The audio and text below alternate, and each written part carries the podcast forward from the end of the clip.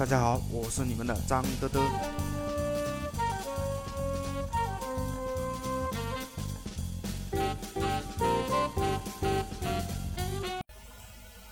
对于社群精细化运营，有有两点，我是想和大家去分享的。第一，根据业务产品类型建群，每个社群都有它最核心的一个价格，而这个也是能为群里面用户去服务的一个最重要的输出内容。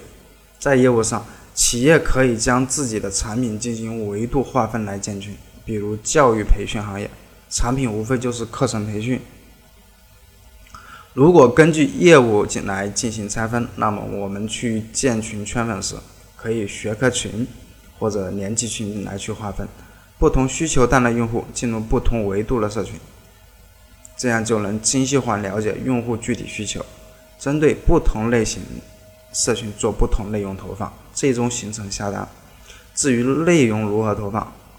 比如我们针对学生年级建立的社群。那么进群呢，肯定大部分都是初三的家长，在内容方面，我们就可以针对初三全年的学习规划，去社群内容投放，将初三全年的一些重要节点进行拆分，这些节点是我们可以去建立的，比如中考、月考、期中、期末考、模拟考以及这个年终考试卷解析等等。围绕这些节点，可以在群里去进行针对性的讲座、训练营、打卡等形式的活动内容，吸引用户参与，提升与产品的联合度，间接性引导下单。那么，除开业务方向的维度，也可以根据周边地势环境来做维度区分，还是教培行业来做比喻，比如可以根据周边学校。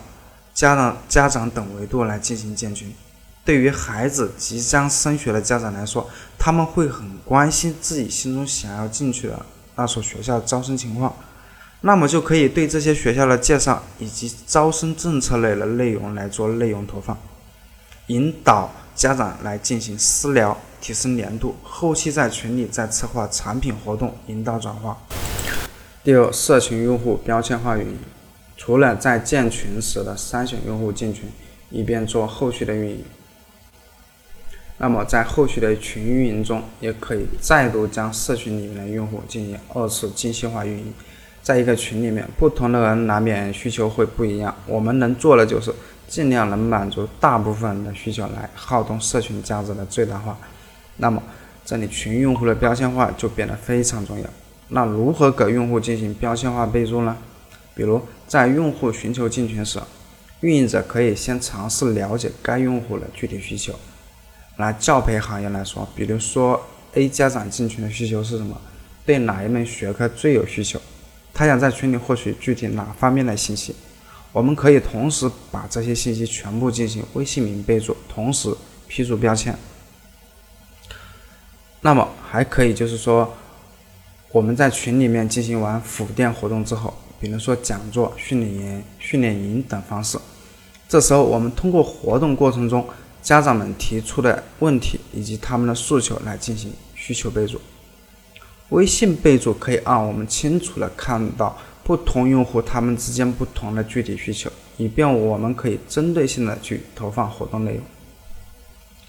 加入标签可以辅助我们在做精细化活动时，在进行朋友圈营销时。具体到标签里面的用户看到，那其实精细化运作的方式还有很多种，像之前业内流传的案例，